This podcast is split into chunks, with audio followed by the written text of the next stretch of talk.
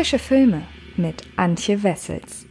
Hallo liebe Friends und herzlich willkommen zu einer neuen Ausgabe des Frische Filme Podcasts und ich habe ein paar Filme für euch, die ich euch vorstellen möchte. In dieser Ausgabe den Netflix-Film The Call und ich denke so zum Jahresende hin haben wir ja alle auch noch wieder ein bisschen mehr Zeit uns mit äh, ja Streaming und so weiter auseinanderzusetzen und vielleicht ist ja das ein oder andere für euch dabei, dass ihr schauen mögt. Deshalb habe ich mir wie gesagt The Call ausgesucht, den ich euch vorstellen möchte und worum es in dem Film geht, das verrate ich euch jetzt. Denn nachdem die junge Koreanerin Seo Yeon eines Tages ihr Smartphone verliert, muss sie vorübergehend über ihr altes Tastentelefon kommunizieren kommunizieren. Umso überraschter ist sie, dass eben dieses bereits kurz darauf klingelt und eine Frau namens Jong Suk ihr am anderen Ende der Leitung brutale Details aus ihrem von ihrer strengen Mutter geprägten Leben erzählt.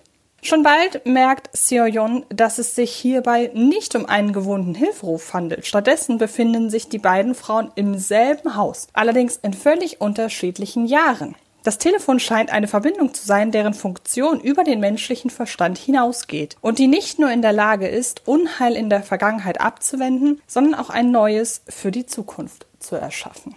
Zeitreisefilme gibt es mittlerweile in jedem Genre. Rom-Com, wie alles eine Frage der Zeit, Horrorfilm wie Happy Death Day to You, Superhelden-Blockbuster, wir erinnern uns an Avengers Endgame oder auch philosophisches Sci-Fi-Drama wie zum Beispiel Arrival. Nie war die Auswahl so groß, wenn es darum ging, Menschen dabei zuzusehen, die auf ganz unterschiedliche Arten damit umgehen müssen, dass sie nicht bloß durch den Raum, sondern auch durch die Zeit reisen können.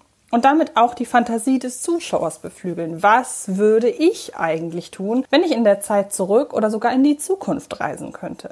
Der seit Ende November auf Netflix verfügbare The Call lässt sich ebenfalls dem Zeitreisefilm zuordnen. Eine weitere Genreeinordnung fährt darüber hinaus allerdings schwer.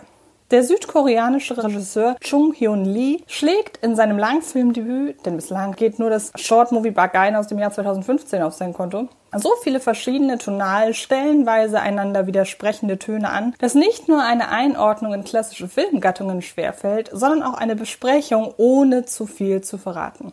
Wer im Vorfeld allerdings möglichst wenig über The Call weiß, dem sei versprochen, dass er eine der interessantesten Filmwendungen des Jahres erlebt. Doch Obacht! Eine Wendung ist nicht automatisch ein aufsehenerregender Twist. Im Englischen lässt sich Twist zwar sehr wohl mit dem Begriff Wendung übersetzen, trotzdem hat sich dieser Terminus im Filmbereich aus einem ganz anderen erzählerischen Kniff entwickelt. Ein Twist ist ein Story-Moment, in dem die bisher verfolgte Handlung und die Wahrnehmung derselben auf links gedreht wird. Bestes Beispiel M. Night Shyamalans The Sixth Sense, der diesen Begriff maßgeblich prägte. Das Urteil, dieser oder jener Film fahre mit einem Twist auf, bedeutet für viele Filmliebhaber automatisches Interesse an ihm. Denn ein guter Twist überrascht. Und da man im Jahr 2020 schon so ziemlich alles auf der großen Leinwand oder dem heimischen Bildschirm gesehen hat, ist so ein überraschend schon ein ziemlich reizvolles Prädikat. Dadurch hat es sich über die Jahre aber auch ergeben, dass der Begriff Twist inflationär für so ziemlich jedes unvorhergesehene Ereignis in einer Geschichte angewandt wird. Dabei ist es kein Twist, wenn eine Story einfach nur einen überraschenden Verlauf nimmt. The Call ist dafür das beste Beispiel. Da bereits im Vorfeld die Zeitreise oder eher Zeitkommunikationsprämisse kommuniziert wurde, ist es nicht überraschend, wenn sich nach rund 20 Minuten herausstellt, dass die unbekannte Frau am Telefon aus einem anderen Jahr anruft. Wohl aber die Entwicklung der Geschichte, denn während sie klar als Opfer ihrer harten Muttererziehung etabliert wird, die Angerufene derweil als Retterin, korrigiert der auch für das Drehbuch zuständige Chung Hyun Lee diesen Eindruck mit der Zeit. Man sollte sich eben nicht vom Offensichtlichen täuschen lassen. Viel näher möchte ich auf diesen Aspekt der Geschichte aber auch gar nicht eingehen, denn egal ob nun Lehrbuch-Twist oder nicht, überraschend sind die Geschehnisse in The Call definitiv. Auch weil die beiden Hauptdarstellerinnen Park Shin-hee und Jung Seon-jun ihre vollkommen gegensätzlich gezeichneten Rollen hervorragend ausfüllen. Shin-hee gibt die aufopferungsvolle Räterin, die jederzeit mit den direkten Konsequenzen ihres Handelns konfrontiert wird und die den drohenden Nervenzusammenbruch gepaart mit dem Willen, alles nur Erdenkliche zu tun, um sich und Jung Suk zu retten, herausragend intensiv darbietet. Jung So-jun kommt derweil eine fast noch schwierigere Spagat zu. Ihre Rolle der misshandelten Tochter durchlebt einen Wandel, der dank des darstellerischen Fingerspitzengefühls der Mimen nie in die Unglaubwürdigkeit abzudriften droht, wodurch beide Seiten dieser interessanten Figur authentisch zur Geltung kommen.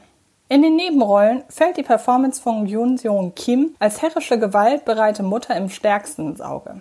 Leider erfährt man von ihren Beweggründen zu wenig, um die Figur als mehr wahrzunehmen denn ein Schurkenstereotyp, der in manch einer Szene gar droht, zur Karikatur zu werden. Sie ist der wohl größte Schwachpunkt an The Call. Der allerdings nur marginal ins Gewicht fällt, da sich die Taten der Mutter vor allem auf die erste Hälfte der mit knapp zwei Stunden großzügig bemessenen Laufzeit beziehen. Die zweite Hälfte der Story gehört ganz den beiden Hauptdarstellerinnen und der interessanten Zeitreiseidee. Während sich ja seit jeher darüber streiten lässt, welches fiktionale Zeitreisekonzept nun das beste, das konsequenteste, das logischste, wenn man davon bei so einer Fantasy-Prämisse überhaupt sprechen mag, ist, so geht Chung Hyun Lee die Thematik in The Call noch einmal ganz anders an als seine zahlreichen Kollegen. Eine Änderung in der Gegenwart hat direkte Auswirkungen auf die Zukunft, die unmittelbar auf das folgen, was eine Figur in der Vergangenheit tut.